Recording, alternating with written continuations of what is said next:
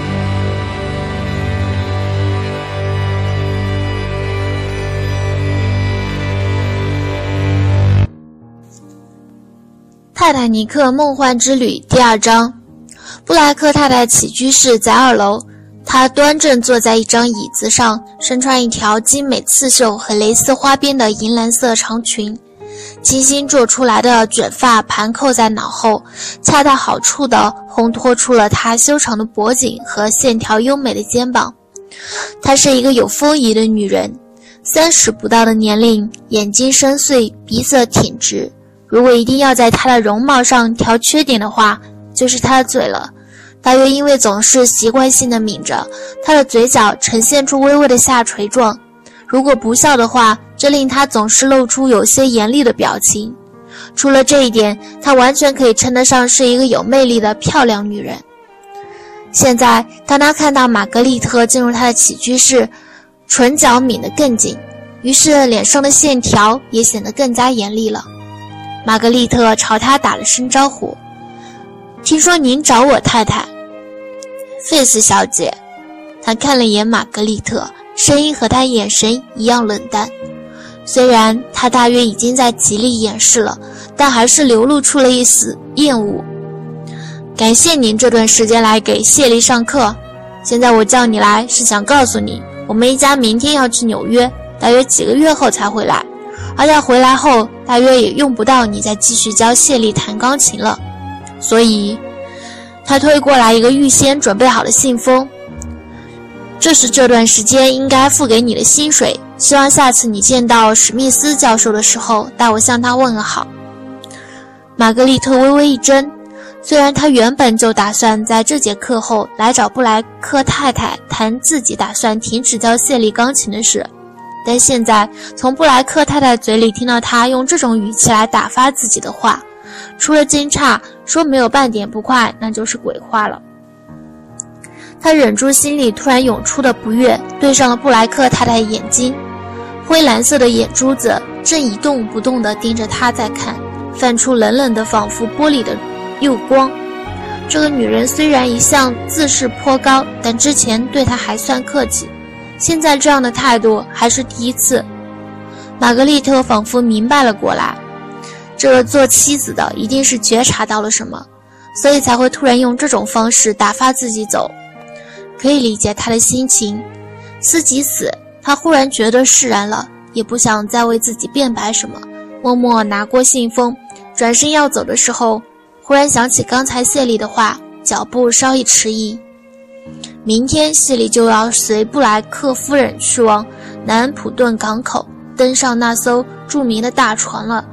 他知道接下来这艘船和船上大部分人将会面临的命运，因为父亲就在南安普顿码头干活。而温彻斯顿距离那儿也不过两三个小时的车程。随着那艘大船起航的日子越来越近，最近他也不可避免地时常想到这件事。尽管他也觉得这是一个巨大的悲剧，但以他的能力，他实在做不了什么。没有人会相信他的，他们会认为他是个疯子，或者是居心叵测者。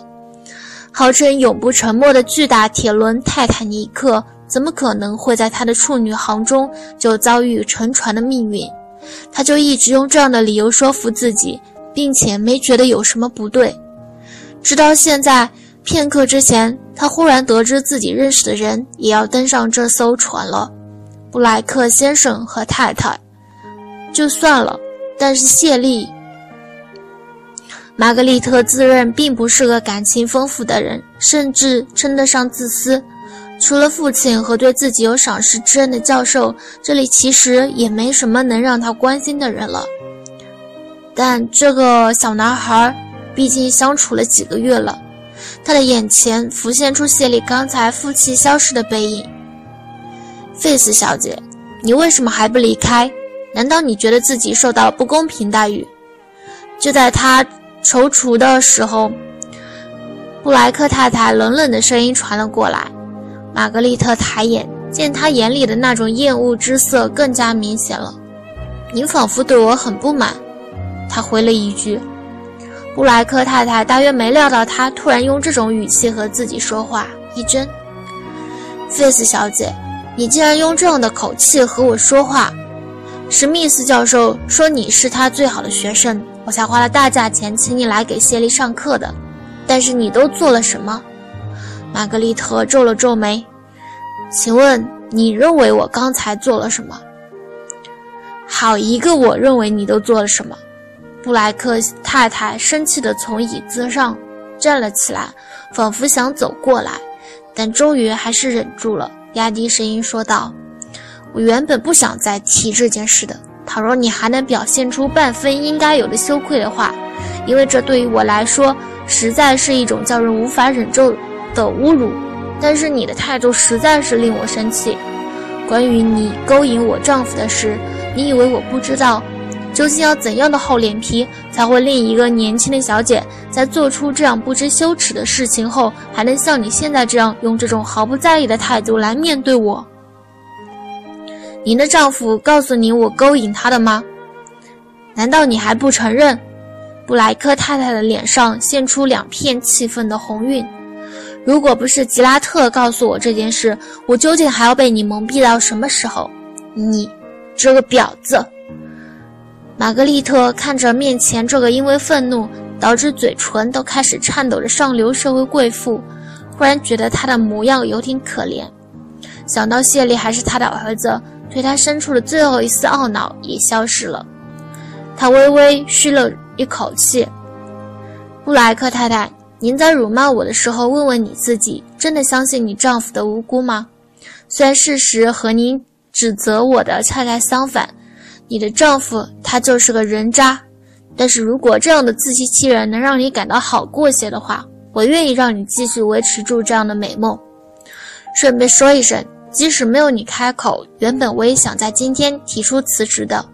祝你和你的布莱克先生接下来的海上旅行愉快。脸上带着略微恶意的笑容，玛格丽特拿过装了钱的信封，撇下布莱克太太，转身离开了起居室。原本他是想提醒一下布莱克太太不要登上特号的，这种提醒本来就显得相当的突兀，加上这个插曲，布莱克太太更不会听他的。而且玛格丽特怀疑这对夫妇稍显突然的这个决定，可能原本就和自己有关。如果真这样，他的提醒反而更会令布莱克太太感到愤怒。所以最后他决定什么都不说。他下了楼梯，来到一楼。穿过扩大的客厅往花园去的时候，遇到了乔伊走了过来，他的手上拿着一个信封。费斯小姐，今天这么早就结束了吗？他笑嘻嘻地和他打招呼。你看我说的没错吧？嗯，是的。玛格丽特瞥到信封一角印着白星公司的标志，心中一动，装作无心般的问了一句：“这是什么？”这是明天的船票。乔伊朝他展示：“泰坦尼克号可是一票难求，何况先生和太太的决定又这么突然。好在谢天谢地，刚才邮差终于及时送了过来。温菲尔德先生已经问了我好几次了，让我这就送到布莱克先生的书房里去。温菲尔德先生是布莱克的管家。哦，你去吧。”玛格丽特微笑地目送他往拐角的书房去。片刻后，玛格丽特走出了这座别墅的花园铁门。她回头的时候，看到房子正门一根廊柱的后面露出半个小小的身体。谢丽躲在那里看她，只露出一只眼睛。两人目光相遇的时候，玛格丽特朝他笑了笑，然后挥了挥手。谢丽转过身，迅速地跑掉了。玛格丽特目送他的背影消失在门里，怔忪片刻。就在刚才，乔伊从书房出来后，他悄悄进去，把放在桌上的那个信封压到了地毯下面。他不希望谢丽上船，虽然他有可能上救生艇，但在那种情况下，变数随时可能发生。这是他能为这个男孩做的唯一一件事情了。玛格丽特微微叹了口气，转身离开，同时他也做了一个决定，放弃去维也纳，下半年到美国。接受那个助教的职位。第二天，四月十日的清早，玛格丽特搭上了去往南安普顿的最早的火车。她想把自己的决定第一时间告诉父亲。她是十年前来到这里的，成为了一个十一岁的异国小女孩，从黑发变成了金发，拥有了一个新名字——玛格丽特·费斯，还有一个父亲布朗·费斯，就像。布莱克家的男孩谢利说的那样，布朗费斯是个贫穷的煤炭工。他是个爱尔兰人。十年前，他漂亮的妻子丢下他和女儿与一个男人私奔。他听说有人在南安普顿看到他登上了去美国的船，于是他就带着女儿和变卖后的全部财产来到这里。他相信总有一天他会回来的，这样他就可以第一时间等到他的归来。在这里，他依靠为停泊在港口预备出港的无数客轮和货轮输送煤炭而生活，成为这个港口城市里数以万计的普通煤炭工的一位。那时候，玛格丽特和绝大多数与她相同命运的下层阶级的未成年女孩一样，在纺织厂里干着一份周薪不到一个一磅的工作。终日忍受着充满浮动棉絮的空气对肺叶的伤害。布朗费斯非常爱他的女儿，来到南安普顿，在他渐渐发现女儿变得和从前不同，不但能够准确地记录下在他听起来完全不可琢磨的各种乐曲，而且无师自通般地学会乐器演奏后，他就下定决心要让她过上一种和自己完全不同的生活。他用自己的积蓄送她上女子学校，在她从女子学校毕业。因为偶然机会成为温彻温彻斯特艺术学院一位著名作曲家的抄写员，继而得到他的赏识，破壳收他为学生后，他最大的心愿就是能赚到足够的钱，送女儿到他向往已久的维也纳音乐艺术学院继续学习。玛格丽特曾痴迷于古典乐，梦想自己能够做出撼动心灵的不朽乐曲。但他也十分清楚，这不再是古典乐的巨匠时代了。如果他依旧放不下自己的梦想，最大的可能就是贫穷潦倒一生，就像他上辈子那样，那位清贫了一生的音乐学院教授父亲。就算不考虑的那么远，仅仅从现状来说，如果他放弃了美国的那个工作机会，在接下来的可以预见的几年时间里，虽然他可以申请奖学金。但这并不足够支付他昂贵的学费和生活开支。他现在的父亲布朗费斯将继续为他承担莫大的经济压力。虽然他一再强调他没问题，但从去年开始，玛格丽特就注意到他的健康仿佛有点问题了。他不想他再继续这么辛苦下去。十年的父女生相处，他是他来到这个完全陌生的世界里。最后一个也是对他最好的那个人，更何况再过两三年一战就会爆发。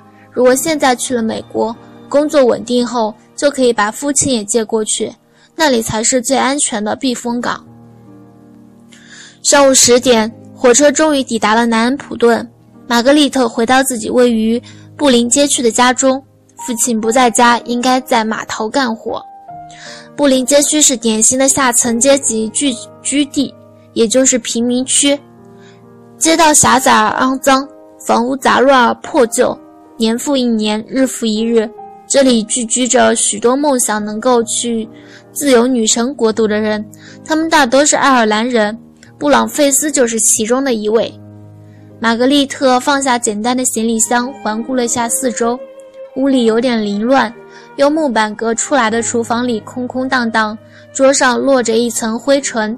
两只正在觅食的老鼠受了惊吓，从角落里窜了出来，飞快地从他脚边逃走。他不在家时，大多数情况下，结束一天工作的父亲回来后，会去街角的那家破旧的小酒馆里度过几个小时。几杯廉价的掺水的爱尔兰威士忌就是他的老伙计。玛格丽特更加坚信了自己刚才的决定。她麻利地收拾屋子时，艾伦太太听到动静过来，怀里抱着她刚出生才两个月的女儿，在门口嚷：“马奇，你回来了！为什么不去港口看热闹？中午泰坦尼克号就要离港了，好多人都跑去看了。要不是没人照顾我的女儿们，我也要过去看看。上帝呀，如果能让我像那些有钱人一样，能在那里享受一个晚上，那该多好！”玛格丽特不想去码头，半点也不想。她停下来，洗干净后，过去逗弄她的女儿。这是艾伦太太活下来的第五个女儿了。这几年的时间里，从她搬过来住在这里之后，在玛格丽特的印象里，绝大多数的时候，这个女人仿佛一直都挺着个大肚子，从没有停止过怀孕和生产。多可爱的孩子！给他起名字了吗？玛格丽特轻轻地抚摸了一下婴儿长着细细绒毛的细绒脸庞。艾娃，艾伦太太随口道，显得并不在意的样子。他看了一下身后，随即靠过来些，低声问道：“马奇，我听说现在有的医生能给女人身体里装一个环，这样女人就不用再怀孕了。你懂得多，你知道哪里有这样的医生吗？”玛格丽特略微一怔，看了眼。布伦太太，她其实三十岁还不到，但面容消瘦，头发凌乱，看起来就像四十岁的人。如果你知道有这样的医生，求求你告诉我，帮帮我。我丈夫一直要我生孩子，他想要个儿子，但是我真的不想再生了。你认识奥斯顿太太吧？就在上个月，她流产了，差点死掉。但是前几天她偷偷告诉我，她是故意喝下放了好几天的已经坏了的牛奶，故意流产的。她说她受够了这种生活，我也是的，但我不想喝坏牛奶。这是一个医学迅速发展的时代。就在几年前，已经有医生发明了在女性体内植入环的避孕方法，女权主义者也在为女性能够获得自主生育权而急奔呼走，但女性避孕却依然是一个被主流社会抨击的话题。他们认为只有嫖娼妓才需要避孕，一旦发现医生帮助正派女性实行这种手术，倘若做丈夫的提起控诉的话。将会可能面临吊销执照的可能。如果你知道，求求你一定要帮我。艾伦太太再次低声恳求。玛格丽特无法立刻拒绝这个可怜的女人的求助，想了下，低声道：“确实有这样的避孕手段了，但现在我还不知道有哪位医生能做。我会留意的，等我知道了，我会告诉你。”他会考虑在去往美国前告诉艾伦太太。这样，即便以后她那个脾气暴躁的丈夫发现了妻子不能生育的秘密，也不可能跑到美国去找他算账。谢谢你，太好了。艾伦太太露出笑容，她怀里的孩子突然哭了起来。哦，她肚子饿了，我要回去给她喂奶了。我先走了。艾伦太太转身要走的时候，忽然像是想起了什么，回头说道：“马奇。”你父亲上泰坦尼克号了，你还不知道吧？玛格丽特脸色一变，你说什么？你父亲他上泰坦尼克号了，艾伦太太说道。最近这里的煤炭工人在闹罢工，你不知道吗？你父亲已经好几天没干活了。你知道乔治吧？这可怜的家伙突然生病，干不了锅炉工的活，你父亲就顶替他上船去烧锅炉了。哦，对了。他早上临走前还叮嘱我说：“万一他不在的这段时间你回来，让我告诉你一声，叫你别担心他，他很快会回来的。”艾伦太太还没说完，玛格丽特已经冲出了门，朝着港口方向狂奔而去。